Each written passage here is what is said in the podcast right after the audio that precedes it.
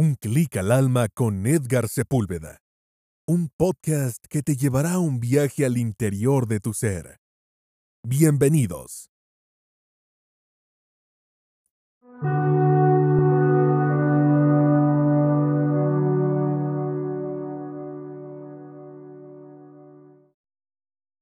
Temporada 8, episodio 70. De oruga a mariposa. Hemos llegado a una nueva temporada de nuestro podcast de Un clic al alma. Y significa esto que estamos entrando en la quinta morada del castillo interior.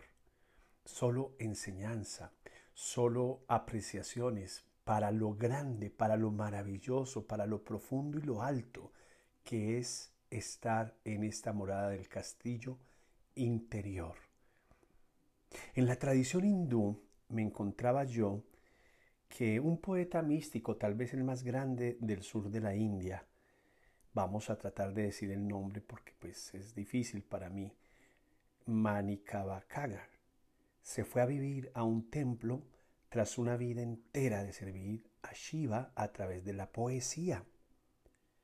Allí fue recompensado con una cegadora iluminación de luz divina en la que cuentan que se fundió y después desapareció.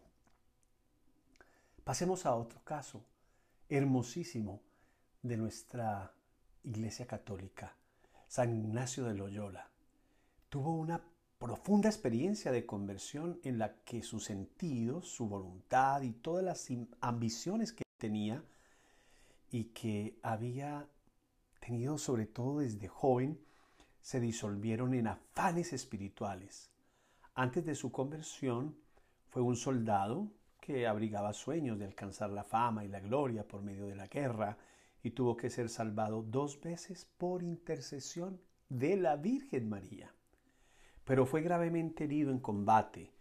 Estuvo a punto de morir durante su larga convalecencia, porque fue muy larga, Ignacio pasaba el tiempo leyendo y también imaginando fantasías eróticas respecto de una mujer de la nobleza cuya compañía deseaba pero no lograba alcanzar.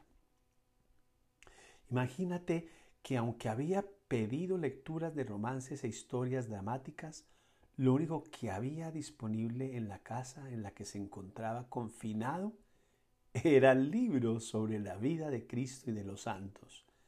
Descubrió que sus fantasías eróticas lo dejaban totalmente insatisfecho, mientras que sus reflexiones espirituales le aportaban paz. Esas lecturas despertaron su ingenio para lo que más adelante sería su sello de discernimiento espiritual y durante la oración le fue dicho que su destino era servir a Dios y devolver al mundo un antiguo orden y una práctica de devoción. En esta búsqueda, expuesta en sus ejercicios espirituales, porque él lo escribe en lo que ya denominó ejercicios espirituales, Ignacio se disolvió totalmente en la unión de su alma con lo divino. Miren las palabras que estoy utilizando. Fundirse, ahora hablo de disolverse. Es algo hermosísimo. Yo a veces no voy a utilizar la palabra envidio porque no se trata de tanto de que envidie, pero lo que sí puedo decirte es que a veces me pongo a pensar en los santos. ¿Qué fue lo que ellos experimentaron? ¿Quién y qué será ese Dios que los tenía tan cautivados? Quiero decir, estaban enamorados más allá del amor. Aquel hombre se le notaba por la expresión de la cara que acababa de tocar el poder de esa experiencia mística. Y cuando hablo de aquel hombre, me refiero a muchos que a lo largo de la historia, cuando han vivido esa seducción, como lo diría el profeta, en su vida por parte de Dios, su cara empieza a transformarse. Disolverse en la santidad quiere decir fundirse sin límites en la conciencia divina. Y aquí hablamos de nuestra inspiradora, Santa Teresa, que describe esa transformación del cuerpo en alma como la transformación de una oruga en mariposa. Por eso le he puesto este nombre a este episodio, de oruga a mariposa. Esto puede suceder dentro del contexto de nuestra vida contemporánea cuando el alma se incendia y disuelve gran parte del paisaje familiar del ego.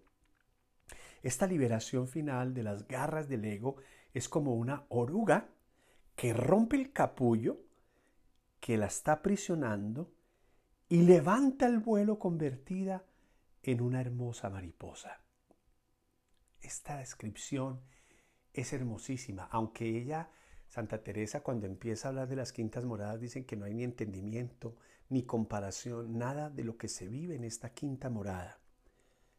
Pero esta experiencia mística es posibilitada y llevada a cabo por un estado de conciencia al que Santa Teresa denomina oración de unión.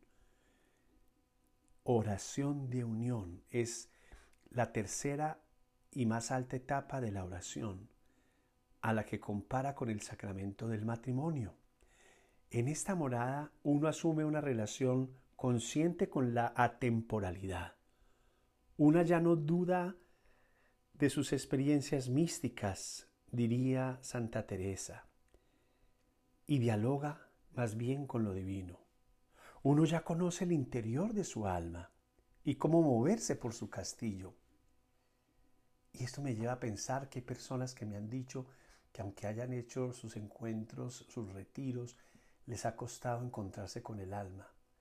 Y yo estoy seguro que todos nos hemos encontrado, pero no somos conscientes de ese encuentro.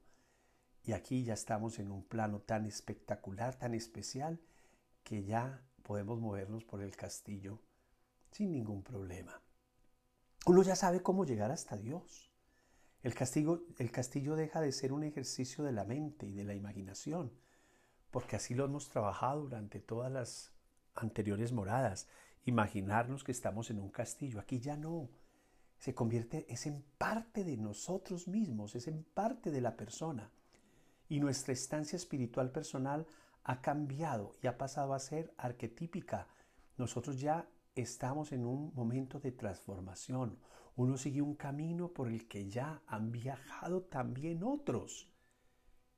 Esto es algo precioso. Santa Teresa, en el libro del Castillo Interior, nos dice muchas cosas. Voy a leer un pedacito precisamente de esto que estoy diciendo para terminar.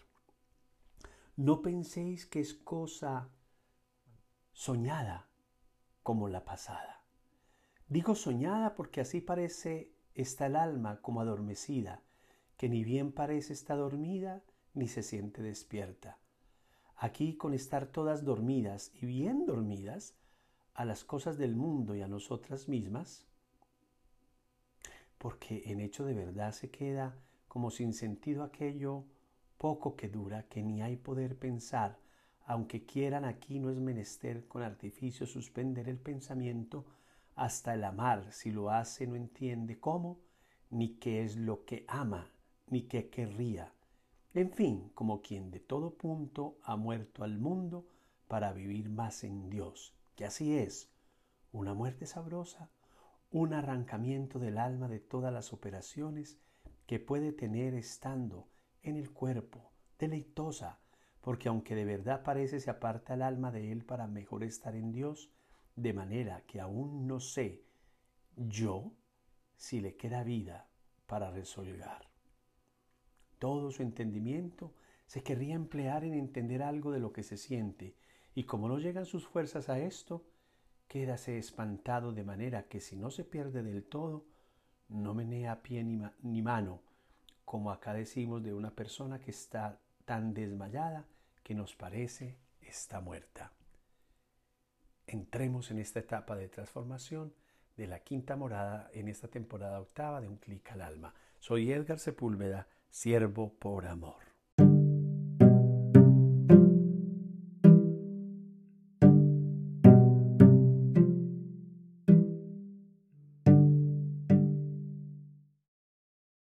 Gracias por escucharnos.